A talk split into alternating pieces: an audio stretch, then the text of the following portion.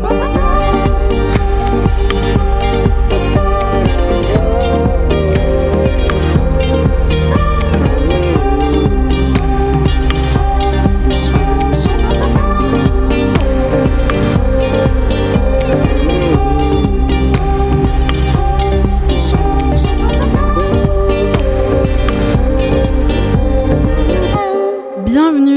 Radio Phoenix, vous êtes dans la Méridienne. Merci d'être avec nous. Aujourd'hui, j'ai le plaisir de recevoir Alexandra Lamaison, bénévole au sein de l'antenne Cannes de l'association L214. Bonjour Alexandra et bienvenue. Bonjour, merci. Merci beaucoup d'avoir répondu à notre invitation. Alors L214, je pense que la plupart de nos auditeurs en ont déjà entendu parler. C'est une association qui défend les droits des animaux via des campagnes d'information. Et ces dernières années, elle a été à l'origine de nombreuses images chocs à la suite d'investigations auprès de filières de l'élevage intensif. Est-ce que rendre l'invisible visible, c'est le cœur de l'association?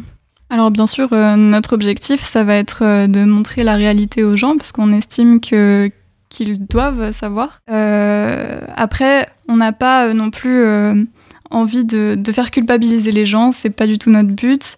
ce qui est difficile, c'est quand une enquête L214 sort, c'est que les gens peuvent avoir tendance à, être touchés personnellement et à, culpabiliser en fait. Mais c'est c'est pas ce qu'on veut, nous on veut juste montrer la réalité et dénoncer, dénoncer les pratiques qui sont souvent illégales. Est-ce qu'il y en a plusieurs en France? Comment ça, se passe les discussions, par exemple, entre l'antenne canaise et l'association? Alors, il y a une quarantaine d'antennes en France, L214. Euh, notre rôle, ça va être de, décliner l'action nationale euh, au niveau local. Donc, on va intervenir euh, de façon saisonnière. Donc, par exemple, à Noël va arriver, il va y avoir une action sur le foie gras. En janvier, on a le Veganuary, qui est un défi euh, qui encourage à végétaliser son alimentation. Et puis on a des actions plus ponctuelles euh, où on va tracter en centre-ville, vraiment l'action classique euh, où on va tracter, discuter avec les gens qui en ont envie, qui se posent des questions. et puis ça peut aussi être des discussions autour de films à l'université ou dans, dans, des cinémas comme le Café des Images. On intervient aussi auprès des établissements scolaires et auprès de, politiques, tout ça pour euh, euh, voilà, nourrir le débat public. Et peut-être avant de nous intéresser de plus près aux, objectifs de l'association, nous pourrions revenir sur cette question des enquêtes que l'on retrouve sur votre site internet, des enquêtes que l'on pourrait aussi comparer à un travail journalistique. Comment parvient-on à obtenir de telles images? Alors les images, elles viennent... Euh, euh, soit de salariés directement, des salariés des exploitations qui, euh, qui, qui, sont, qui veulent dénoncer ce qui se passe euh, là-bas. soit c'est des militants d'L214 qui, qui réalisent ces images. Et est-ce qu'ils peuvent être considérés comme des lanceurs d'alerte? Oui, c'est ça, oui. Ouais. Et comme nous l'avons évoqué, du coup, L214, ce sont pas seulement des vidéos qui exposent l'envers du décor des conditions de vie, de transport et d'abattage des animaux. Quels sont au final les objectifs de l'association? Est-ce que c'est principalement d'éveiller aussi les consciences? Ouais, c'est ça. Euh, on va. Euh, l'objectif euh, vraiment concret, c'est de faire reculer les pratiques les plus cruelles, en fait. Et ça, ça va passer par les enquêtes et et, oui, on, essaye d'avoir une influence auprès de, politiques. Euh, là, l'antenne à Caen, en, l'occurrence, ça va être euh, plutôt local. Et sur votre site internet, vous proposez de s'engager, soutenir les idées défendues par L214, mais sans forcément adhérer à l'association, par exemple en signant des pétitions. Et vous encouragez aussi l'engagement de chacun sur ces questions. Ça peut passer par des actions comme notamment la dernière en date qui a lieu dans un Burger King de Paris. Les actions, elles sont ouvertes à tous. On peut tous euh, être, euh, être bénévoles. Euh, il suffit de contacter l'antenne locale de chez soi qu'on peut retrouver. Alors pour quand Sur les réseaux sociaux, on a Twitter, Instagram, Facebook, où on est facilement joignable. Il suffit d'envoyer un petit message. Pour chercher la page, on tape juste Animaux Camp. Euh, et donc, pour être bénévole, il suffit de nous contacter et il euh, n'y a aucun souci, tout le monde est, tout le, monde est, le bienvenu. Euh, et pour ce qui est de Burger King, on a une centaine de participants qui, qui sont, qui, qui, sont intervenus, qui est intervenu dans, dans un restaurant Burger King à Paris. qui a eu pour objectif d'interpeller les clients, les passants, mais surtout de dénoncer le manque d'engagement des entreprises. Et est-ce qu'à Caen ou sur le territoire normand même, des actions ont déjà pris place, hein, des actions de ce type? Oui, alors on a alors une action de ce type avec autant de participants, euh, je ne crois pas. Euh, mais euh, il y a déjà eu une intervention à Burger King à Caen, où on, était devant, on distribuait des tracts, tout ça. Et quand vous interpellez les entreprises de cette façon, est-ce qu'en général des engagements sont pris ou comment vous mettez en place un, suivi? Alors, Subway, KFC et Domino's Pizza ont répondu favorablement à, ce qu'on leur demandait, c'est-à-dire de répondre euh, aux critères de, de l'European Chicken Commitment. Donc, euh, par exemple, là, Burger King, c'est ça qu'on leur demande, de répondre à ces critères-là. Euh, puisque dans leur élevage, il y a 20, 20 poulets par mètre carré, ce qui est une densité qui n'est qui est pas vivable. et un des critères fondamentaux de, de l'European Chicken Commitment, c'est qu'il y ait euh, maximum 15 à 17 euh, poulets par mètre carré. Et euh, le, les suivis, alors bah, c'est une demande européenne, donc qu'ils doivent respecter. mais je pourrais pas vous en dire plus. Et malgré donc tous ces succès à la suite, les engagements pris, l'association et vos démarches suscitent beaucoup de critiques, pas forcément que de la part des éleveurs et des entreprises, mais même de particuliers. Euh, est-ce que c'est parce que vous montrez une vérité qui dérange?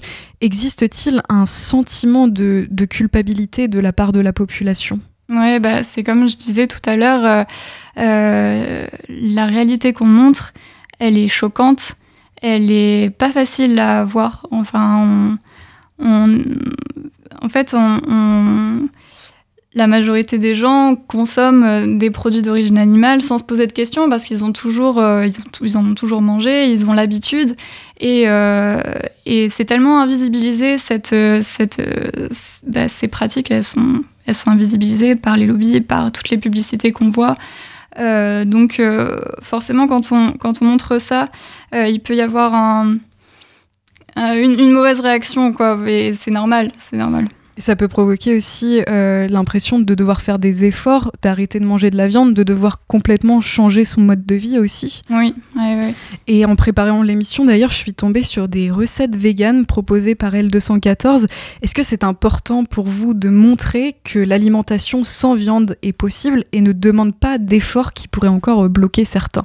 Oui, alors on a un site euh, effectivement qui s'appelle Vegan Pratique. Et euh, dessus, euh, on peut trouver toutes les réponses aux questions auxquelles on se pose concernant la nutrition. Euh, où est-ce qu'on peut trouver du fer, par exemple, parce qu'on a tendance à se dire, bon, bah, le fer, on n'en trouve que dans la viande rouge, voilà. et donc, on a ce site-là. Et puis, en janvier, on a le défi Veganuary qui, qui encourage à végétaliser son alimentation. il suffit de s'inscrire et puis on reçoit des mails avec des idées de recettes et où en, sommes-nous pour vous dans l'évolution de la cause animale actuellement? Par exemple, le député LFI Émeric euh, Caron a déposé un projet de loi pour l'abolition de la corrida en France, un projet qui devrait avoir du mal à aboutir. Quel est votre regard là-dessus? Alors concernant euh, la corrida, nous euh, on se concentre exclusivement sur les animaux dits d'élevage, donc destinés à la consommation alimentaire. mais c'est c'est une démarche que évidemment on soutient. Et pour pour moi là, je vais parler personnellement, mais la corrida c'est une une tradition qui n'a plus sa place dans ce monde pour moi. faire souffrir un animal pour le, le pour le loisir, pour l'amusement, c'est pas quelque chose de concevable pour moi. Après, pour euh, l'avancée pour les animaux, euh, ça avance, ça avance, on peut pas dire le contraire, mais euh, c'est un peu trop lent à mon goût, surtout en vue du réchauffement climatique, puisque l'exploitation animale, ça a quand même une, ça a quand même son rôle à jouer dans, dans ce réchauffement climatique, vu que ça pollue plus que tous les transports réunis. Euh, mais on va continuer, euh, on va continuer de se battre et de faire passer les messages qu'on a envie de passer.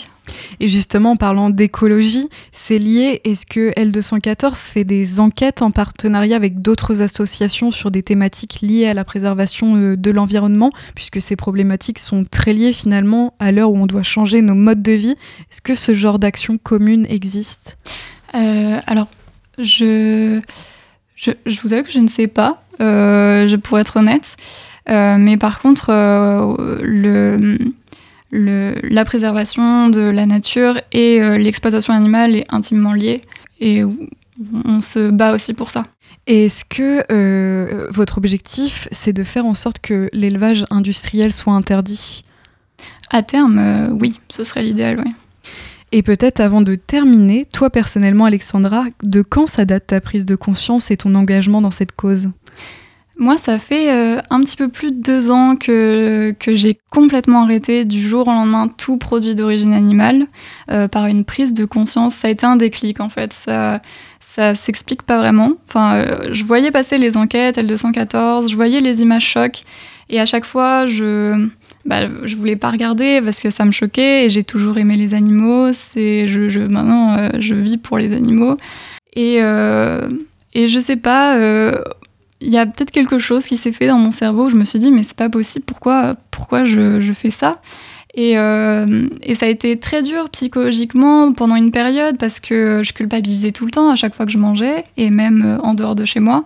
Et je me suis dit un jour bah stop arrête de te faire du mal et puis enfin mange mange la conscience tranquille quoi parce que manger c'est quand même la base.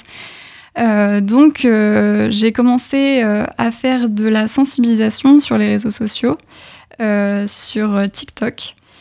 Et euh, là, le projet est en pause, mais euh, j'ai, j'en ai eu un peu marre de, d'Internet et des réactions que je pouvais avoir. Je me suis dit, je vais m'engager chez L214 pour pouvoir discuter avec les gens, mais en face à face, parce que ça n'a rien à voir.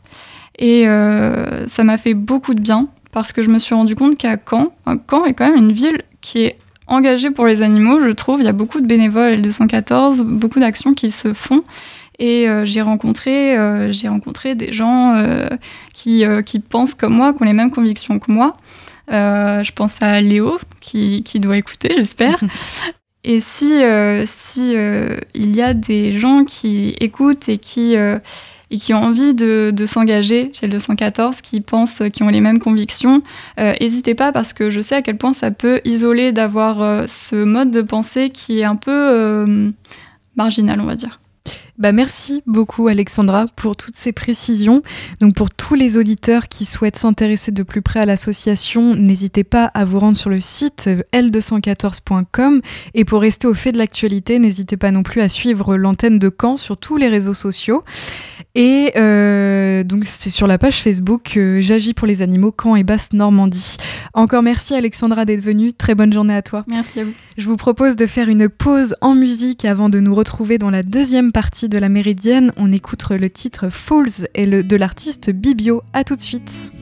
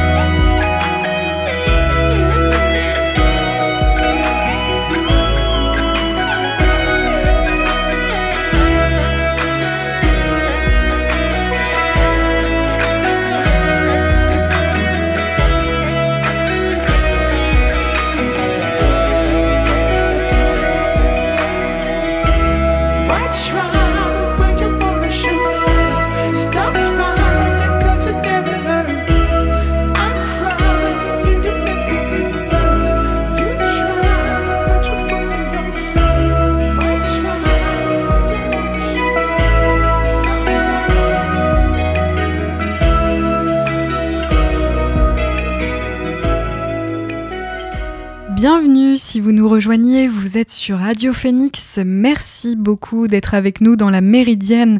À l'instant, vous venez d'écouter Bibio et son titre Fools. Dans cette dernière partie d'émission, je souhaitais revenir sur l'actualité de ces derniers jours et on en parlait dans le Flash Info tout à l'heure, la COP27 s'est ouverte hier à Sharm el-Sheikh en Égypte. Je souhaitais faire le point sur les différents enjeux de cette conférence mondiale sur le climat de l'ONU. Lente, complexe, inefficace, de nombreux activistes jugent durement le bilan des conférences sur le climat alors que les États ne respectent pas leurs engagements pour maintenir le thermomètre sous la barre fatidique des 2 degrés d'ici la fin du siècle. Dans ce contexte, la COP27 est-elle condamnée à décevoir? Depuis près de 30 ans, les conférences des partis scandent les discussions sur le climat au niveau international, censées répondre aux défis posés par le changement climatique, elles sont toutefois régulièrement pointées du doigt pour leur manque de résultats. En témoigne la récente déclaration de la militante suédoise Greta Thunberg qui a qualifié les conférences des Nations Unies pour le climat de machines à greenwashing, pas vraiment destinées à changer le système. Pour leurs détraqueurs, les COP n'ont tout simplement servi à rien ou presque. La preuve, les émissions de gaz à effet de serre ont augmenté de 45% depuis le début des années 90. La biodiversité n'a fait que perdre du terrain pendant que le réchauffement climatique s'est accéléré, provoquant des vagues de chaleur intenses, des, incendies dévastateurs et des inondations historiques. Pire, les engagements des États ne sont pas tenus. Signé en 2015 lors de la COP21, l'accord de Paris qui prévoyait de contenir le réchauffement à 1,5 degré par rapport à l'ère pré-industrielle n'est pas respecté. Difficile de croire que la prochaine COP pourra inverser la tendance dans un contexte de crise énergétique et de tension entre les deux plus grands de la planète, la Chine et les États-Unis. Cependant, ce nouveau rendez-vous est tout de même utile à plusieurs égards. D'abord, il doit permettre de préparer le terrain à des échéances futures, mobilisation de la société civile, sensibilisation de l'opinion publique. Les COP ont aussi pour vertu de faire émerger une culture commune autour des grands enjeux climatiques entre des pays très différents. Première COP à se dérouler en Afrique, continent le moins pollueur de la planète, la Réunion devrait être un jalon dans l'histoire de la justice climatique. Les pays les plus vulnérables au changement climatique ont en effet l'intention de faire bloc lors de ce rendez-vous pour demander des comptes aux pays industrialisés. Ces négociations doivent offrir la priorité à la situation de l'Afrique. C'est le sens de la tribune publiée par Emmanuel Macron, le président, sénégalais Macky Sall et le Premier ministre néerlandais Mark Rutte sur le site du quotidien britannique The Guardian. Les chefs d'État se fixent comme priorité d'accélérer radicalement l'adaptation au dérèglement climatique en Afrique et dans les pays vulnérables du monde entier pour cette COP 2027. Les dirigeants affirment aussi que ce continent est le plus vulnérable face à cette crise mondiale.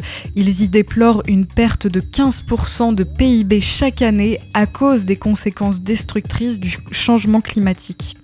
En 2009, les pays les plus riches s'étaient engagés à verser 100 milliards par an aux États les plus pauvres à partir de 2020 pour financer leurs actions de lutte contre le réchauffement climatique. Or, aujourd'hui, cette aide plafonne à 80 milliards, bien loin des 340 milliards annuels nécessaires à l'adaptation d'ici à 2030 selon l'ONU. Autre enjeu de taille, rehausser les engagements des États qui ne sont toujours pas à la hauteur. Depuis la signature de l'accord de Paris, les États qui fixent eux-mêmes leurs objectifs sont appelés chaque année à rehausser leur ambition pour réduire les émissions de gaz à effet de serre. Depuis la COP26, les efforts consentis par les pays ne représentent que 1% des émissions en 2030, comme déploré par l'ONU dans un rapport en octobre 2022. En l'état, ces engagements mènent euh, la planète vers un réchauffement de 2,4 à 2,6 degrés d'ici à la fin du siècle, selon les estimations de l'ONU Environnement. C'est bien loin des 2 degrés, voire 1,5 degrés fixés comme limite dans l'accord de Paris. D'autre part, les pertes et dommages seront l'un des dossiers brûlants de cette COP27 Concrètement, ce sont les dégâts déjà provoqués par des événements extrêmes comme les récentes inondations au Pakistan ou la vague de chaleur qui a frappé l'Europe durant l'été, et par les phénomènes plus progressifs comme la montée du niveau marin. À ce critère physique s'ajoute une dimension politique. Les pays les moins développés sont les plus touchés par ces pertes et dommages, alors qu'ils sont les moins préparés pour y faire face et les moins responsables du réchauffement global. L'Amérique du Nord, l'Europe et l'Australie sont responsables de 63% des émissions de CO2, le principal gaz à effet de serre, depuis le début de la révolution industrielle, contre 3% pour le continent africain ou 0,28% pour le Pakistan, selon les données de la plateforme Our World in Data. Et c'est ainsi que s'achève cette émission de la Méridienne.